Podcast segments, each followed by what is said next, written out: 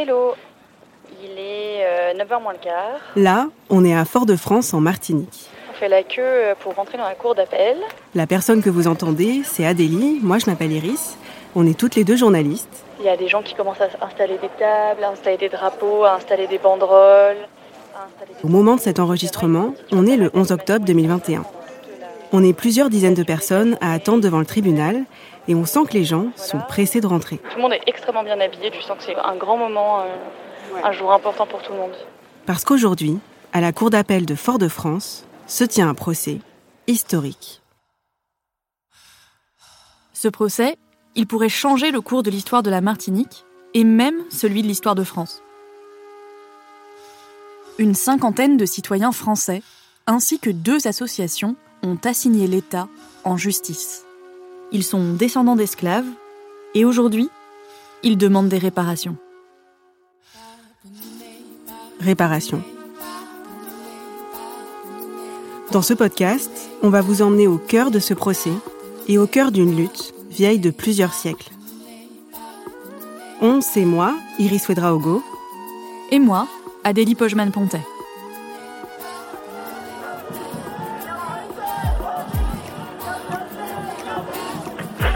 Un procès pour l'histoire, celui de la traite négrière et de L'esclavage vécu pendant des siècles par les pays africains Le MIR, Mouvement international pour les réparations, demande des comptes à l'État français. Réparation.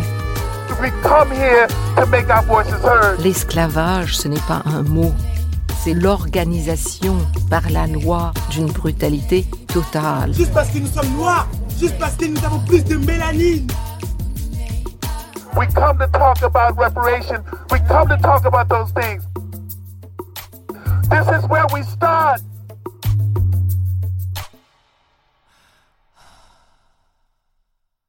Pour comprendre comment on en est venu, Adélie et moi, à assister à ce procès à la Cour d'appel de Fort-de-France, il faut qu'on remonte un peu le temps. En juin 2014, un journaliste américain, Ta-Nehisi Coates, publie un article qui fait beaucoup de bruit aux États-Unis. The case for reparations. Plaidoirie pour des réparations. Yes, reparations. This article is must reading for every American. Dans cet article, le journaliste démontre que les discriminations, le racisme et les politiques de ségrégation que subissent encore les Africains américains aujourd'hui, tout ça, c'est directement hérité de l'esclavage. The demand for reparations is actually as old as enslavement in this country. So it's actually as old as the country. Il revient sur la longue histoire des réparations aux États-Unis. Depuis les demandes faites au XVIIe siècle par les Africains esclavisés eux-mêmes, Immediately after enslavement, people were asking for reparations. et il relance ce débat. Et si cette demande était toujours d'actualité? Voici ce qu'il écrit. Des réparations, c'est le prix à payer pour qu'on puisse se regarder en face. Ce dont nous avons besoin, c'est de parler de nos secrets de famille, de régler nos comptes avec les fantômes du passé. À peine quelques semaines plus tard, le 9 août, un policier blanc tue Michael Brown, un jeune Américain noir de 18 ans, dans le Missouri. You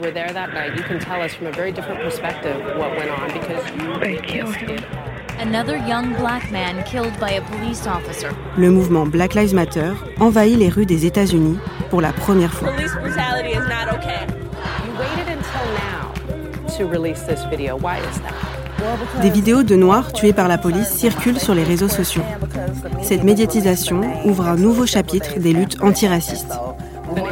En l'espace de six ans, il y a une succession d'événements à travers le monde qui remettent le racisme au cœur des mouvements sociaux, de la vie politique et médiatique. Aux États-Unis, mais aussi en France. Je n'arrive plus à respirer. Je n'arrive plus à respirer. Ce sont les derniers mots de mon petit frère. Ils ont laissé mourir mon frère sur le bitume de cette gendarmerie. La colère gronde dans les manifestations.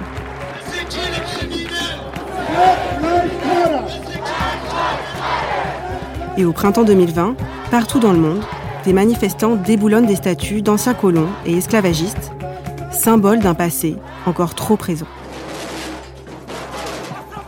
déboulonner leur statut à terre.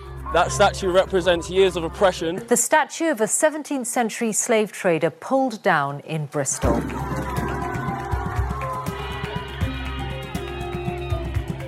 Parmi les slogans, sur les pancartes, un mot revient souvent, réparation.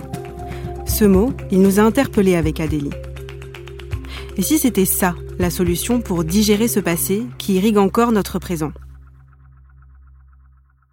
Toute cette richesse que la France a, c'est grâce à tous ces gens qu'on a dépecés, qu'on a massacrés. Un crime contre l'humanité, par définition, est imprescriptible. Nous devrions nous autoflageller, regretter la colonisation, je ne sais quoi encore.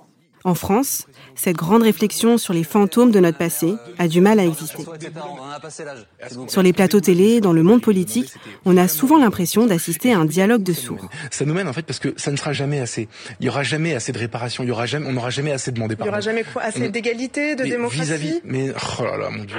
Taire cette histoire, c'est aussi une manière de perpétuer les injustices. Le présent continue à porter les marques du passé.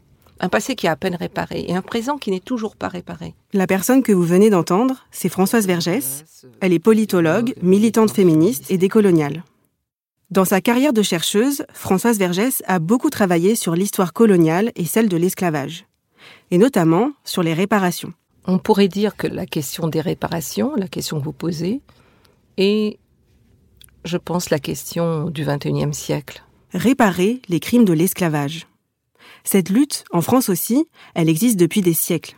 Et encore aujourd'hui, c'est ce que défendent des gens comme Françoise Vergès, des universitaires, mais aussi des avocats, des psychologues, des économistes, des hommes et des femmes politiques. Et aussi des militants. De simples citoyens français qui ont porté plainte contre l'État et qui faisaient la queue pour entrer dans la cour d'appel de Fort-de-France le 11 octobre dernier. Cette audience, c'est le dernier chapitre en date de ce combat et de l'histoire française des réparations.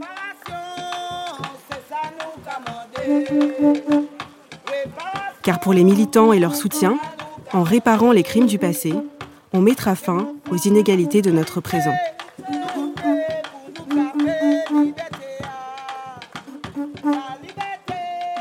Mais alors comment est-ce que aujourd'hui, au XXIe siècle, on peut réparer des crimes vieux de plus de 200 ans?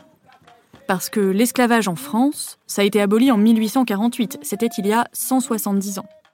Les gens qui ont été déportés depuis l'Afrique et qui ont été réduits en esclavage, ils sont morts depuis longtemps, et les coupables aussi. Mais avec Iris, on s'est dit ok, il y a des gens qui sont convaincus que c'est la solution à notre impasse. Alors prenons-la au sérieux cette revendication. Comment on fait pour réparer le passé?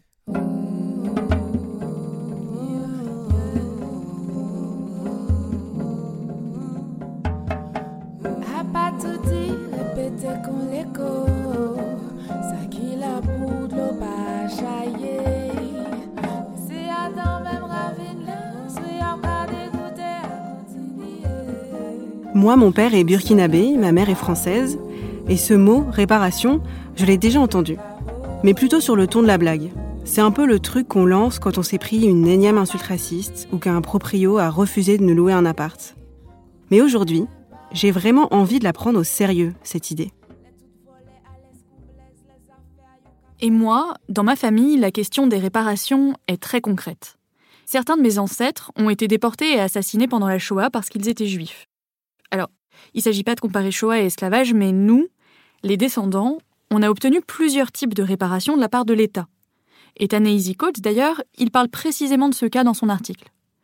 Réparer un crime historique, c'est donc possible. Ce précédent existe. Et si c'est déjà arrivé Ça veut peut-être dire que les militants de Fort-de-France qui ont porté plainte contre l'État français ne demandent pas l'impossible. Alors c'est quoi ces revendications exactement? Qu'est-ce que c'est réparer? Est-ce que ce sont des excuses? Est-ce que c'est un mémorial? De l'argent? Pour le savoir, on a décidé d'aller assister à ce procès. On est aussi allé à la rencontre d'agriculteurs, de jeunes entrepreneurs, d'étudiantes et d'étudiants, de retraités, de travailleurs.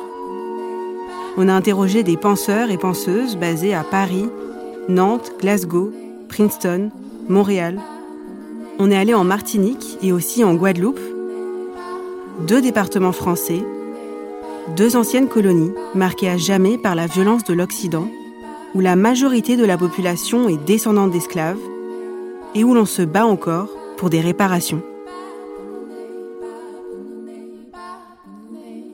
C'est comme ça qu'en octobre 2021, on s'est retrouvé devant la cour d'appel de Fort-de-France.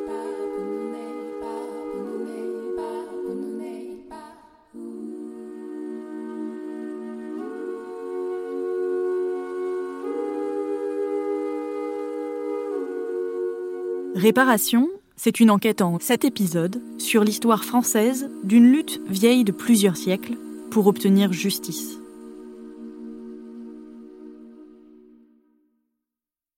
C'était Réparation, une production Paradiso Média sur une idée originale d'Iris Ouedraogo et Adélie Pojman-Pontet. Enquête, reportage, écriture et voix, Iris Ouedraogo et Adélie Pojman-Pontet. Réalisation, Chloé Cobuta. Relecture et conseil éditorial, Gabriel Ramin. Consultante historique, Myriam Cotias. Musique originale, Célia Wa. Comédien voix, Sarah Vildeuil, Jérémy Dubar, Aloïs Banderf et Jules Darmanin. Enregistrement, Marin Grisot. Mixage, Louise Calderon. Assistante de production, Amy Faconnier. Directrice de production, Oriane Bettoni. Producteur délégué, Louis Daboussi, Lorenzo Benedetti et Benoît Dunègre. Ce documentaire a reçu le soutien du ministère de la Culture aux auteurs et autrices de podcasts.